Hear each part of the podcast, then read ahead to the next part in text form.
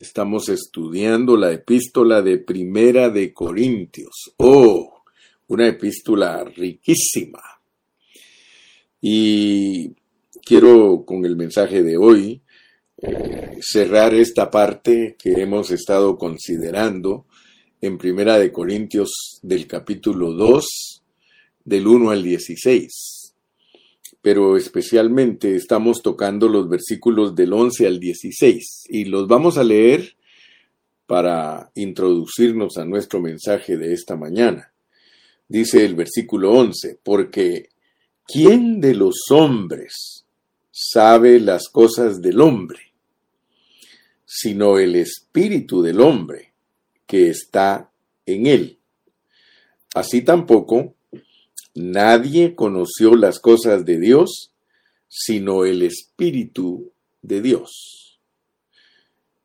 Y nosotros no hemos recibido el Espíritu del mundo, sino el Espíritu que proviene de Dios, para que sepamos lo que Dios nos ha concedido, lo cual también hablamos, no con palabras enseñadas por sabiduría humana, sino con las que enseña el Espíritu, acomodando lo espiritual a lo espiritual.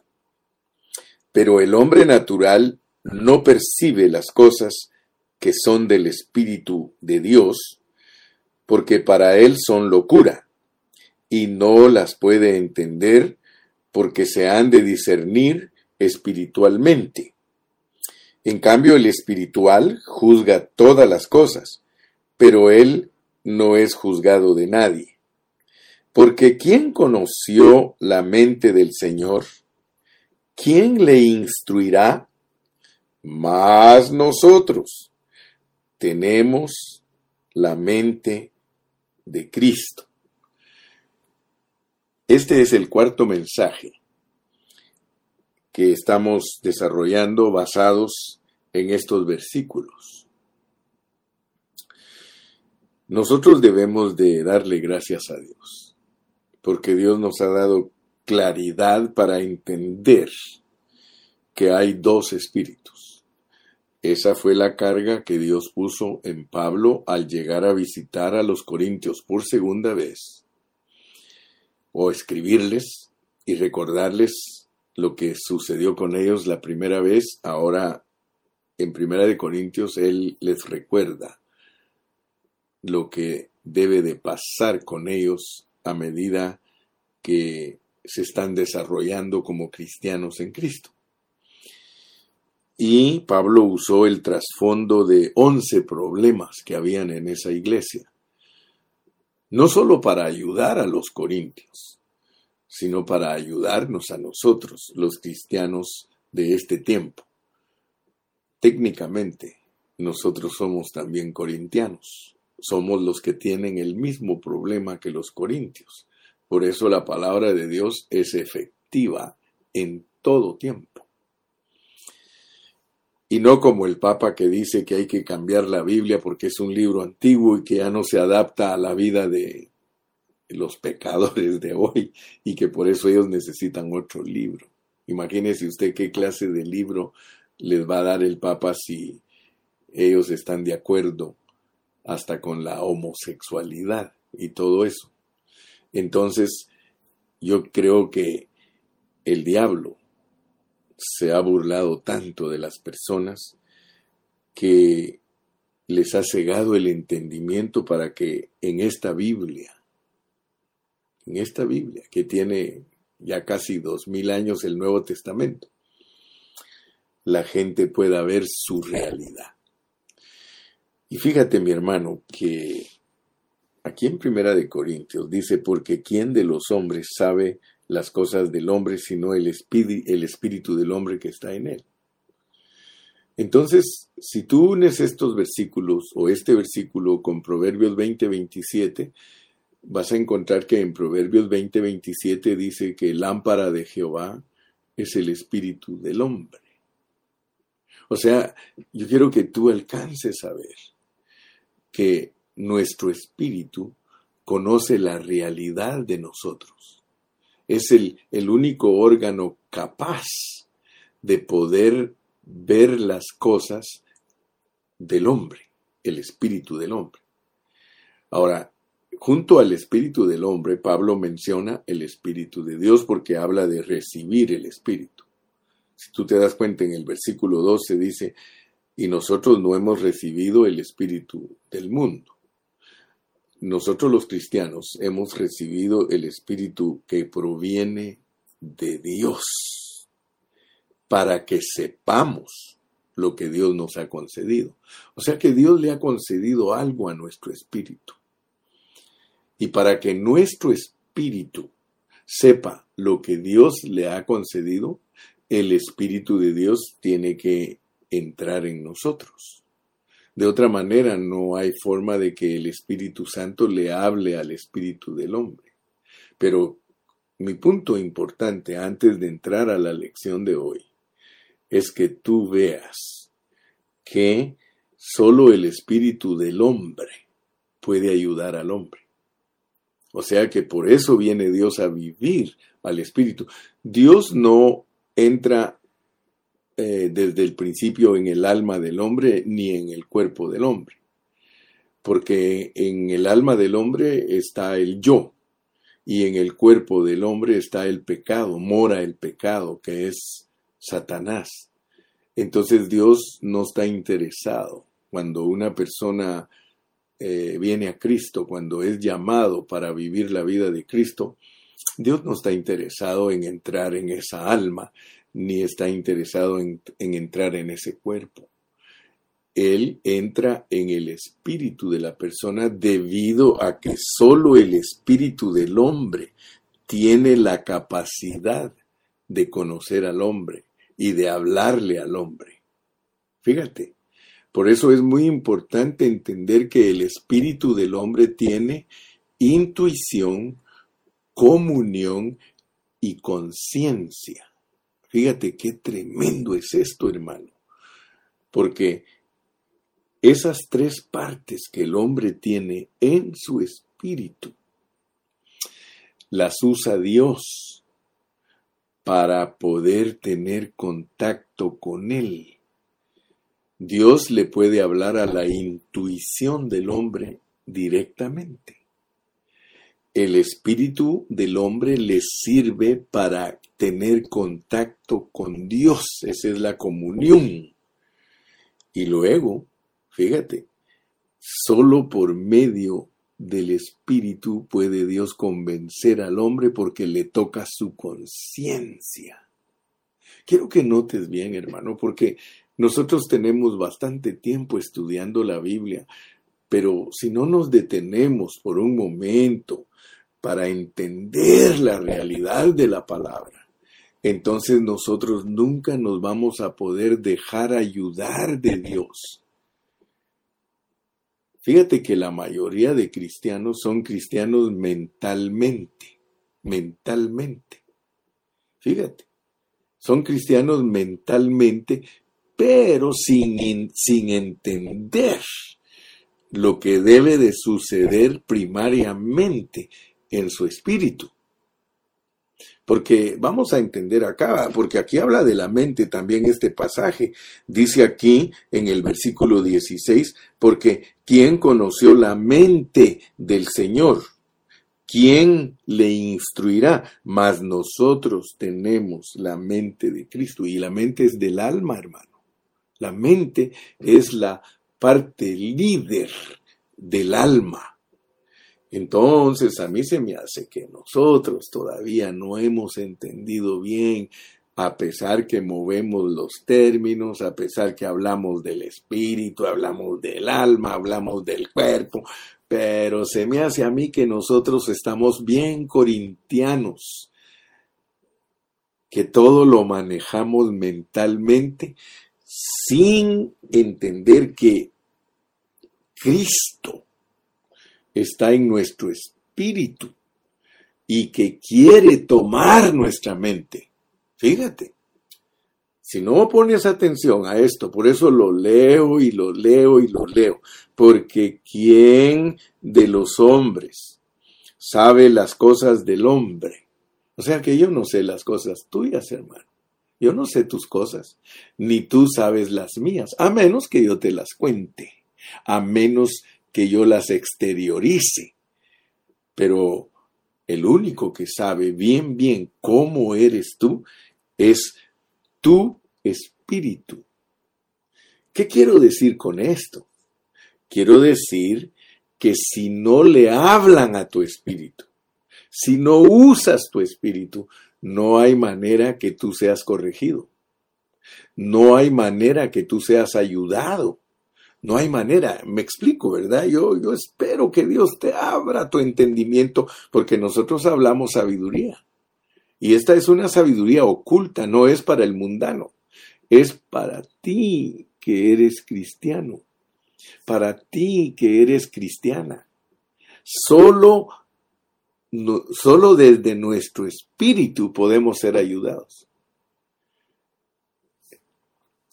Mientras que la mente solo puede conocer las cosas superficialmente, el espíritu del hombre es la parte más recóndita del ser humano y tiene la capacidad de conocer la verdadera situación y condición. Solo allí podemos reconocer. Solo en nuestro espíritu. Por eso cuando alguien toca nuestro espíritu, hermano, nosotros somos cambiados. Fíjate, solo el espíritu del hombre conoce las cosas del hombre. Y solo el espíritu de Dios conoce las cosas de Dios. Así que de todo esto es lo que vamos a estar ocupados hoy y vamos a estar eh, hablando. Y como te repito, Hoy voy a terminar el pensamiento de estos versículos para que, si Dios nos da vida, el día viernes avancemos un poquito más. Si no conocemos nuestro espíritu, fíjate, no podremos llevar una vida cristiana normal. ¿Por qué el espíritu del hombre es un asunto tan crucial? Podemos afirmar esto basados en la palabra de Dios y en nuestra experiencia. En Primera de Corintios vemos este asunto muy claramente. En esa iglesia existían por lo menos 11 problemas muy significativos que el apóstol San Pablo tuvo que confrontar. Y el primer problema que confrontó fue la división. Ya ayer y antier les estuve explicando y desde el principio vimos que la división es la raíz de todos los males en la vida de la iglesia, porque es lo primero que afrentó el apóstol en esta iglesia. Y es impresionante ver la manera en que Pablo trató este problema, porque él no trató de corregir a los corintios en una manera externa, sino que los guió de manera que ellos vieran que estaban siendo conducidos por una manera ciega y filosófica. Sí, estaban tratando de vivir su vida cristiana basados en su cultura y en su filosofía conforme a su mente. Fíjate, conforme a su mente. Por eso es que él le dice a los corintios que nosotros tenemos la mente de Cristo porque nosotros tenemos que tornarnos a nuestro espíritu. Allí en nuestro espíritu hay otra mente. Tú tienes una mente aquí en tu cabecita, pero en tu espíritu hay otra mente. Por eso es que hay dos voluntades y por eso todo se enfoca en lo mismo que el espíritu es contra el alma y el alma contra el espíritu. Lo mismo que decir que la carne contra el espíritu y el espíritu contra la carne. Por eso es necesario ver los dos espíritus. Por eso es necesario ver que nosotros somos dos personas. Cuando uno es cristiano, uno es dos personas. Uno es José Gilberto y el otro es Cristo. Y por eso es crucial entender los dos espíritus, hermano. Porque eh, los corintios tenían que darse cuenta que vivir conforme a la mente, imagínate, vivir conforme a la mente, es imposible vivir una vida cristiana. ¿Sí? Muchos cristianos creen que la vida cristiana es algo mental. Pero, hermano, la vida cristiana no es algo mental. La vida cristiana es algo espiritual. Para nosotros es bastante difícil vivir la vida cristiana porque es vivir la vida de otra persona. Yo les he dicho a ustedes que la victoria de Cristo fue vivir la vida de Dios. Y la victoria para nosotros es vivir la vida de Cristo. Y es el, esa es la batalla que tenemos. Que nuestro yo es más fuerte, muchas veces, más fuerte, más desarrollado que nuestra vida espiritual, que la vida de Cristo. O sea que no le damos lugar. Y, y el, el asunto es que Dios no es abusivo. Cristo no es abusivo. Cristo no te dice, hazte un lado y voy a vivir tu vida. No, Él te ruega, Él te ruega, mi hijo, mi hija, déjame vivir mi vida en ti. ¿Cuánto tiempo tienes que Cristo te ha rogado? Estoy diciéndote esto porque creo que ya viste lo que estoy hablando, porque si no tienes una visión de lo que estoy hablando, es imposible que captes lo que el pastor Carrillo está compartiéndote. Fíjate que los corintios permanecían en la esfera mental. Ellos estaban aislados y separados de las cosas profundas y escondidas de Dios y estaban en su mente. Ellos no estaban en su espíritu. Porque el estar en nuestro espíritu es tener la mente de Cristo te das cuenta cómo funciona el asunto, ¿verdad? Porque si no vas a leer y leer y no vas a entender, porque ¿quién conoció la mente del Señor? ¿Quién le instruirá? Mas nosotros tenemos la mente de Cristo. La carga de Pablo con los corintios era que ellos entendieran, hermano, que ellos entendieran que Cristo había entrado en ellos pero que ellos no estaban colaborando con Cristo para que Cristo viviera la vida de ellos. Porque solo el Espíritu de Dios puede revelarnos las cosas de Dios a nuestro espíritu. Y la meta de Pablo era sacar a los corintios de la esfera de la mente. Esa es mi carga también hoy y es lo que yo quiero que, que suceda en ti y que suceda en mí que el Señor nos saque de la esfera de la mente. Porque si nosotros no estamos conscientes que tenemos espíritu, entonces no vamos a estar conscientes que Cristo está en nuestro espíritu, hermanos. Todos los cristianos tenemos el mismo problema. Confiamos en nuestra mente y no nos volvemos a nuestro espíritu para vivir a Cristo. Los creyentes griegos confiaban en su conocimiento griego y por eso estaban en tinieblas y no entendían nada. Fíjate que Pablo les escribió para traerlos de regreso a que vivieran conforme al Espíritu y no conforme a su cultura. Tú me has oído hablar a mí muchas veces. Y yo te he dicho que si yo vivo como guatemalteco, yo estoy en mi alma. Si yo vivo como mexicano, yo estoy en mi alma. Y, no te estoy hablando de la comida, por favor. Porque nosotros no podemos, los salvadoreños no, no, no podemos dejar de comer pupusas. Los guatemaltecos no podemos dejar de comer frijoles negros. Los mexicanos no podemos dejar de comer frijoles pintos. No estoy hablando de la comida de una cultura porque las comidas son deliciosas sino tener mentalidad de, mentalidad mexicana, mentalidad americana, mentalidad salvadoreña, mentalidad guatemalteca. Hermano, eso nos hace vivir en nuestra mente, mentalidad, mentalidad. ¿Cómo puedes usar la mente de Cristo? Solamente colaborando con Él. Por eso hemos hablado muchas veces que Dios tiene atributos divinos y nosotros tenemos virtudes humanas y que nosotros le podemos prestar a Dios nuestras virtudes humanas para que Él viva sus atributos divinos y eso nos hace actuar como personas divinas. Aleluya. Entonces, como primer punto de nuestro mensaje de hoy, nosotros debemos de aprender a usar el órgano correcto.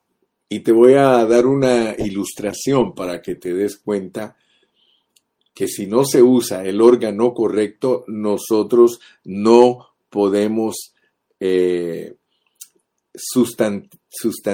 ¿cómo, se, ¿cómo se dice esta palabra? Eh, crear sustantividad. Crear sustantividad. No podemos hacer real algo. Si no se usa el órgano correcto, no podemos hacer real aquel asunto. Entonces, todos nosotros sabemos que nosotros tenemos diferentes órganos para tocar o para sentir algo y eso hace una gran diferencia. Por ejemplo, el sentido del oído.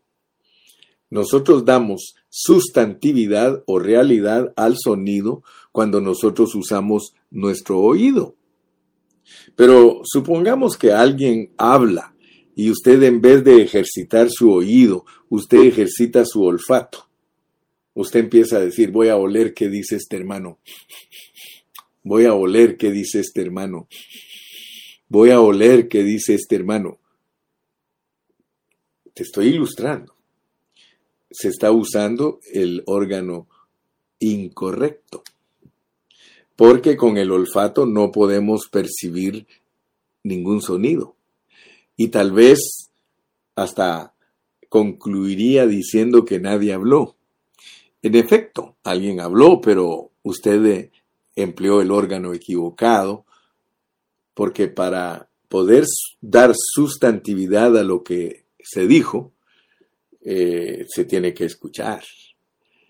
Eh, en las discusiones conyugales también se, se manifiesta ese error, ¿verdad? Porque muchas veces nosotros, en vez de usar el órgano correcto para escuchar a nuestra esposa y a nuestro esposo, nosotros olemos lo que ellos dicen y por eso no pusimos atención. Me explico, ¿verdad? lo que estoy ilustrando es que se debe de usar el órgano correcto, ¿verdad? Digamos que un hermano se siente molesto en su emoción con su mujer y está ofendido por la actitud de ella, pero si él se vuelve de sus sentimientos a su espíritu, las cosas van a ser diferentes. Porque el problema que tenemos nosotros es que nosotros cuando escuchamos a las personas usamos nuestras emociones en vez de usar nuestro espíritu y las emociones pertenecen al alma. Nosotros nos sentimos heridos por lo que nos dice la esposa o heridas las esposas por lo que les dicen sus esposos. ¿Pero por qué? ¿Te das cuenta, verdad, que estamos aplicando bien la palabra de Dios? Porque usamos nuestra alma. Sí. No obstante, a la mayoría de cristianos se les ha enseñado que a Cristo y a la iglesia se les conoce por medio del pensamiento. Es que ese es el error, hermano. El error es que a nosotros nos han enseñado como cristianos que a Cristo y a la iglesia se le conoce por medio de nuestro pensamiento. O sea que basados en las enseñanzas tradicionales, en lugar de usar el espíritu, la mayoría de hermanos usa la mente, su mente natural, para entender o para analizar o para filosofar. Ellos no usan su mente en torno a la Biblia, sino según su tradición.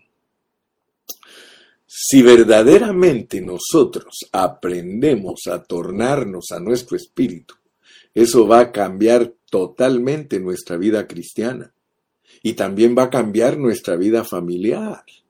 Pero si nosotros permanecemos en la esfera mental y emocional, los problemas van a permanecer. Allí van a estar siempre. Hermano, nuestra mente es el órgano equivocado para conocer las cosas de los hombres. No podemos escuchar con la nariz, solo con los oídos. El oído es el órgano apropiado para escuchar. Asimismo, nuestro espíritu es el órgano apropiado para que nosotros conozcamos las cosas de Dios. Así que si nosotros usamos nuestra mente para conocer las cosas relacionadas con Cristo y la iglesia, nosotros no vamos a entender nada, nada, ya que sencillamente nuestra mente es el órgano equivocado. Ahora tú vas a entender por qué muchos hermanos no entienden las cosas espirituales, porque usan el órgano que no es el órgano correcto. 90% de los cristianos en el mundo entero, en su vida cristiana, están ejercitando su mente, están ejercitando su alma. Y no te enojes, ni te ofendas, pero la mayoría de nosotros actuamos almáticamente, carnalmente. Somos cristianos carnales.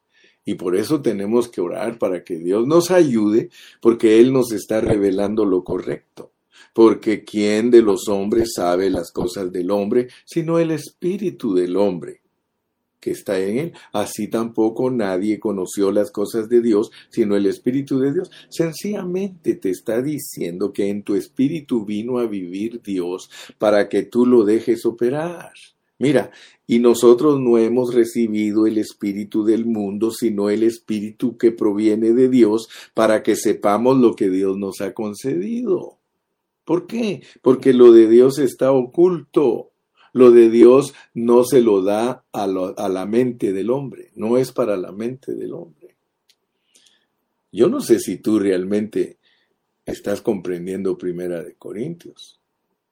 Primera de Corintios es para que el hombre entienda que la división es un problema carnal y que solo se soluciona con la cruz, pero entendiendo por medio del Espíritu lo que significa tener a Cristo dentro de nosotros.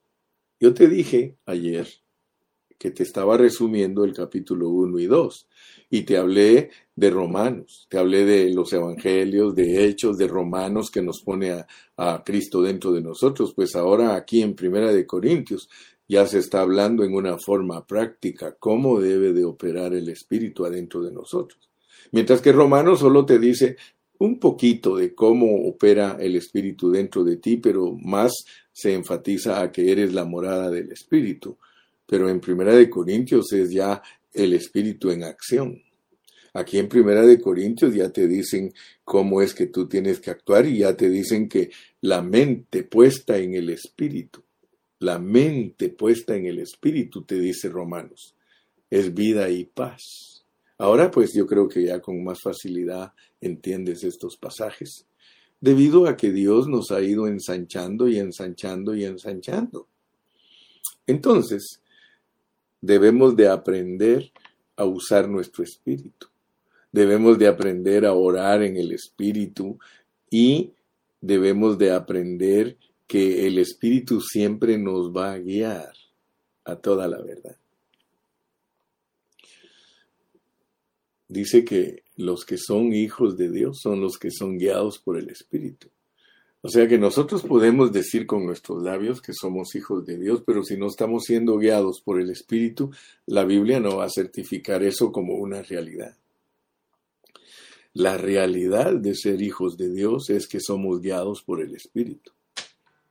Gloria a Dios. Entonces, con esto en mente ya podemos entrar al segundo punto el Cristo que mora en nosotros. Hay un maestro cristiano que escribió, aquí en Estados Unidos, hay un escritor cristiano. Escribió libros, los patentizó, los registró. Y dice, en ese libro dice que Cristo no está en nosotros. Fíjate cómo es la enseñanza tradicional, porque así como ese hermano que escribió diciendo que Cristo no está en nosotros. De esa manera se le ha enseñado a muchos cristianos. Yo cuando estaba joven en la iglesia que yo estaba, confraternizábamos con otras iglesias y había un hermano muy rico de dinero y él era muy influyente en esa congregación. De hecho, vivían en una zona muy rica en Guatemala y nosotros íbamos a visitar esa iglesia. Y ese hermano, que era muy rico en dinero, él platicó una vez conmigo y me dijo, ¿sabes qué? Cristo no está dentro de nosotros. Y, enseñaba lo que les estoy compartiendo de este escritor americano. Él enseñó que Cristo no está en nosotros, que Cristo está en el cielo. Fíjate pues, que Cristo está en el cielo y que solo el Espíritu Santo está en nosotros. O sea que es una verdad pero distorsionada, es una verdad a medias, porque es cierto, Cristo está en el cielo a la diestra del Padre, pero el problema es de que el hermano solo lograba entender que el Espíritu es el representante. Así se enseñó por muchos años y se sigue enseñando en muchos lugares que el Espíritu Santo es el representante de Cristo en nosotros. Fíjate, eso es error. Eso es error porque la Biblia no dice que el representante de Dios está dentro de nosotros. La Biblia dice que Dios está dentro de nosotros. Y nosotros no hemos recibido Fíjese, el espíritu del mundo, sino el espíritu. ¿Y quién es el espíritu? Si tú lees segunda de Corintios 3:17, dice, el Señor es el espíritu. Entonces lo que no entiende la mente natural es que Dios es económico y esencial. Él tiene los dos aspectos. Él es económico y esencial. O sea que económicamente Dios está en el trono, en la persona de Cristo. Pero esencialmente, como Él es espíritu, Él está dentro de nosotros. Y lo dice, mira, Primera de Corintios 6, 17. Dice, pero el que se une al Señor, un espíritu es con Él. O sea que lo que no entiende la mente natural es que Dios tiene esencia y tiene economía. Cuando hablamos de eh, el estado económico del Señor es su estado visible, pero Él tiene una esencia porque es espíritu, esencialmente Él está dentro de los creyentes. Y esto lo puedes entender si te analizas tú mismo. Económicamente, económicamente tú eres visible. Económicamente las personas te pueden ver, ahí está el hermano Rómulo, oh, sí, aquí está el hermano Gilberto, sí, ahí está el hermano Humberto, aquí está el hermano Julio, aquí está el hermano Agustín, aquí está el hermano Cayetano, aquí está el hermano Ramón. O sea que económicamente nosotros somos visibles, pero hay una esencia dentro de nosotros que no se puede ver. Se llama espíritu. Nosotros somos seres espirituales enfrascados en un cuerpo físico. Pues Dios posee lo mismo que nosotros. Él tiene su parte económica, por eso dice, a Dios nadie le vio jamás. Esa es su esencia. La esencia de Dios no se puede ver, hermano. Pero el Hijo le ha dado a conocer. Entonces, la parte económica de Dios es el Hijo, es su encarnación. Igualmente somos nosotros. Nosotros somos carne y hueso para que nos vean y que nos toquen, nos palpen, pero hay algo en nosotros bien misterioso que no se ve y no saben ni dónde está. Los doctores se quedan admirados, ellos han testificado cuando operan a las personas, dicen, nos quedamos sin explicación. No sabemos qué pasa con la persona cuando está siendo operada y anestesiada, que no siente no siente nada en el cuerpo, hermano. La cosa es que ellos están operando y ellos dicen, wow, qué milagro más grande es el cuerpo humano. Y Dios pues les ha dado capacidad a ellos para que sepan cómo funciona cada órgano del hombre con numeritos, con numeritos y con microscopios y con análisis de todas las células. Ellos saben cómo es el hombre, pero nos explican la parte espiritual del hombre, hermano. Porque ¿quién de los hombres sabe las cosas del hombre sino el espíritu del hombre que está en él? Oh, hermano, esto es misterioso y profundo, hermano. Gloria a Dios. Entonces, fíjese que según la Biblia, según la Biblia, Cristo está en los cielos y también está en los creyentes. Podemos leer un poquito aquí. Vamos a leer en Juan 14, 17, solo para tener una pequeña referencia. Juan 14, 17. Dice en Juan 14, 17, el espíritu de realidad. Fíjate pues, el espíritu de realidad es el espíritu de Dios. El espíritu de verdad nos traducen a nosotros, el cual el mundo no puede recibir. Hay un espíritu, hermano, de realidad, que el mundo no lo puede recibir porque no le ve. Aleluya, hermano. Ni le conoce. Fíjate, no le ve ni le conoce. Pero vosotros le conocéis porque mora con vosotros y estará en vosotros. Mira qué tremendo. El Señor Jesucristo, y esas son palabras directas de Él, no son palabras inventadas por el apóstol. El Señor dice que Él es el espíritu de realidad, esencialmente. Él estaba hablando de su esencia. Esencialmente Él es el espíritu de realidad y dice que Él como espíritu de realidad no puede ser recibido por el mundo. Pero a sus discípulos le dijo, les dijo, aquí estoy con ustedes y voy a estar adentro de ustedes. Y eso es lo que no entiende la mente humana, que el Señor muchas veces no estaba hablando de su cuerpo físico, sino que estaba hablando de su esencia. Entonces ahora tú has aprendido algo nuevo, has aprendido a utilizar la parte económica de Dios y la parte esencial de Dios. Yo te la estoy explicando. Dice el versículo 18, no os dejaré huérfanos, vendré a vosotros. Fíjate que estos pasajes, y tú sabes que así es, la tradición cristiana los aplica a la ida de Cristo al cielo. Así lo pone Juan 14.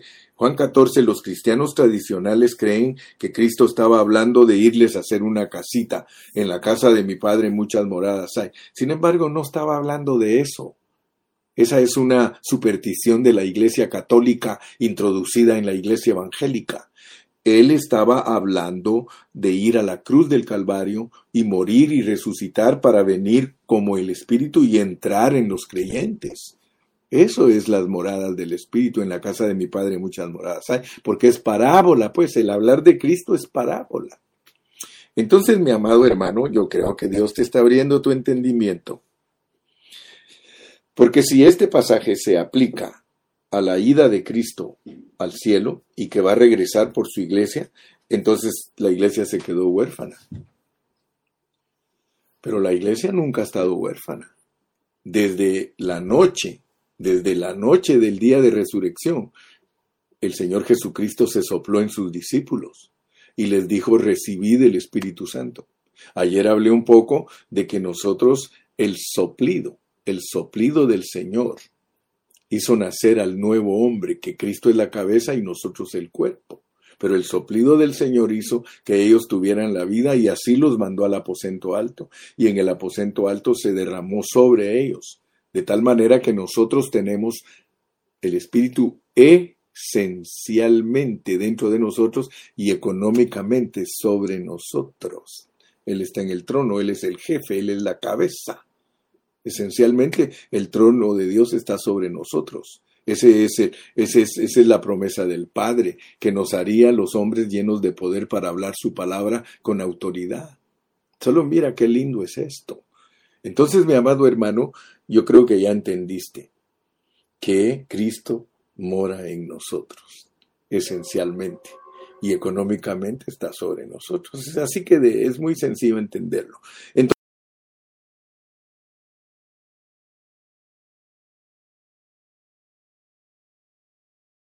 apareció de ellos. Pero de allí en adelante, el Cristo resucitado comenzó a vivir en ellos y los llevó a vivir por causa de Él. Es importante que nosotros entendamos que nosotros vivimos por causa del Señor y por eso allí mismo, hablando de que nosotros tenemos a Cristo dentro de nosotros, en el, en el capítulo 15 dice, eh, hablando en otra manera, dice, yo soy la vid verdadera y mi Padre es el labrador, y luego habla de que separados de Él, nada podemos hacer. Entonces, el capítulo 15 es otra manera de enseñar cómo es que Dios está en nosotros.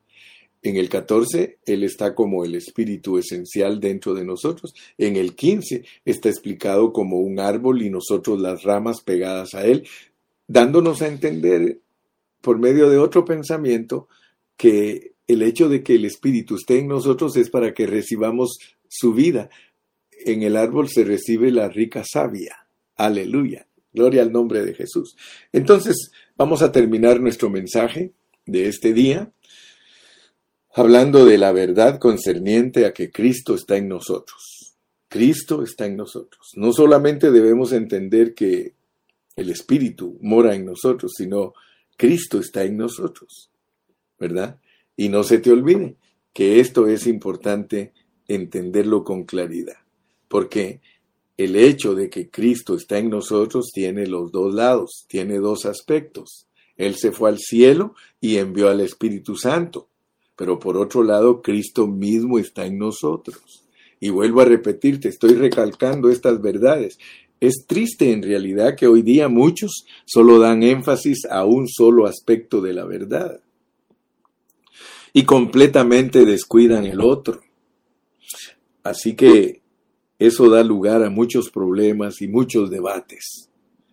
Por tanto, nosotros cuando usamos nuestra mente solo vemos un cuadro y cuando ejercitamos nuestro espíritu, nosotros vemos otro. Una cosa es usar la mente natural para tratar de entender las verdades de Dios y otra cosa es usar nuestro espíritu. Aleluya. Nosotros debemos de conocer la forma en que está Dios habitando en nosotros y sobre nosotros, pero según la palabra de Dios. El apóstol Pablo conocía cabalmente la condición de los hermanos de Corinto, debido a que él ejercitaba su espíritu. En el capítulo 2 pareciera como que Pablo les dice, miren ustedes, Corintios, ustedes siguen dependiendo de su manera de pensar griega y filosófica. Y debido a ello ustedes no se conocen ustedes mismos. Hermano, ¿quieres conocerte a ti mismo? Tienes que ejercitar tu espíritu. Es imposible conocer las cosas del hombre usando la mente. Jamás te conocerás. Por eso has oído la expresión, ni yo mismo me entiendo, ni yo mismo me conozco. Yo creo que podemos llegar al punto de decir gracias Señor porque ahora me entiendo, ahora me conozco. Hermano, de la única manera que tú te puedes conocer es cuando te tornas a tu espíritu porque solo allí es donde Dios habla. Vuelvo a repetirte, Dios no habla a la mente. Dios no habla a la mente. Dios habla al espíritu porque solo el espíritu tiene la capacidad de corregir al hombre. Por eso Pablo apeló al espíritu de los corintios. Yo creo que muchos de ellos ni le entendieron a Pablo. ¿Cómo es posible que algunos no entiendan lo que estamos hablando? Es imposible conocer las cosas del hombre usando la mente. Ninguno de nosotros puede conocer su situación, su condición, su necesidad, ni siquiera su destino, si no ejerce su espíritu. Tiene que ejercitar su espíritu porque solo al ejercitar su espíritu usted va a descubrir que allí en el espíritu suyo habita el espíritu de Dios. Y entonces no va a conocer solo las cosas del hombre, sino también va a conocer las cosas de Dios, porque eso es lo que Dios está tratando con nosotros, de darnos los secretos. Mira, volvamos a Primera de Corintios, y como estamos haciendo un resumen del capítulo 1 y el 2, en el 2.9 dice, antes bien como está escrito, Cosas que ojo no vio, ni oído oyó, ni han subido en corazón de hombre, son las que Dios ha preparado para los que le aman. ¿Quieres ser sorprendido, hermano? ¿Quieres verdaderamente experimentar la vida de Cristo, el nuevo hombre? Tórnate a tu espíritu. Mm. Nosotros no, conoceremos, no nos conoceremos a nosotros ni tampoco conoceremos a Cristo si no usamos nuestro espíritu. Antes de terminar, porque ya estoy terminando, tengo que decir que antes de aprender a usar mi espíritu, yo no me conocía a mí mismo. Yo pensaba que si me portaba bien, que yo estaba agradando a Dios y que yo era bueno. Y yo sí sabía que era débil, pero yo tenía un concepto muy elevado de mí mismo, ahora ya no. Fíjate la diferencia que hay cuando tú verdaderamente descubres que tienes espíritu y que en ese espíritu está Cristo. Empiezas a darte cuenta lo malo que eres tú. Hermano, yo me doy cuenta lo malo que soy, hermano.